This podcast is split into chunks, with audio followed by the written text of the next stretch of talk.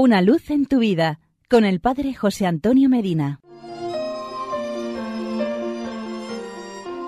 Queridos amigos y hermanos, San Antonio de Padua, doctor de la Iglesia y patrono de los pobres, es un santo muy querido entre los católicos y goza de fama mundial por obrar actos prodigiosos, al punto de que es reconocido como el más grande taumaturgo de todos los tiempos o sea que Dios le benefició con el don de hacer incontables milagros. No obstante, hay otros aspectos de su vida que quizás no muchos conocen y que pueden ayudarnos en nuestra vida cristiana. Les comparto algunos de esos datos. El verdadero nombre de San Antonio de Padua. Él nació en 1195 en Lisboa, Portugal. Se llamaba Fernando de Bulloes y Tabeira de Acevedo a los 25 años adoptó el nombre de Antonio cuando se hizo franciscano. Fue agustino antes de ser franciscano. A los 15 años ingresó a los canónigos regulares de San Agustín. Diez años después ingresó a los frailes menores franciscanos. Pudo ser mártir. Decidió ingresar a los frailes menores para predicar a los sarracenos y estaba dispuesto a morir por amor a Cristo se fue a Marruecos, pero una severa enfermedad lo obligó a retornar. Era un gran predicador, tenía una voz clara y fuerte, un talante imponente, una memoria prodigiosa y un profundo conocimiento, el espíritu de profecía y un extraordinario, como hemos dicho, don de milagros.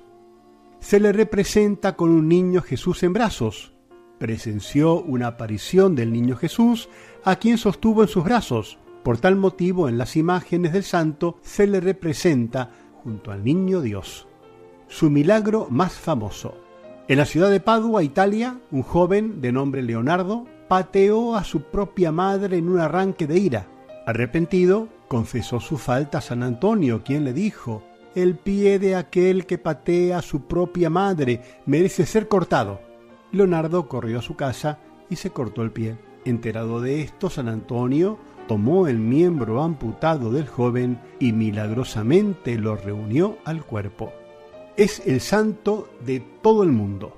León XII lo llamó el santo de todo el mundo, porque por todas partes se puede encontrar su imagen y devoción.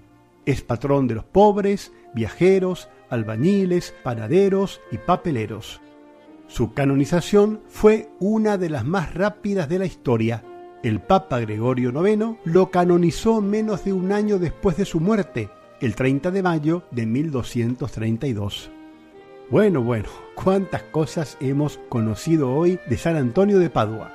Nos despedimos con unas hermosas palabras suyas sobre Jesucristo. Si predicas a Jesús, Él ablanda los corazones duros.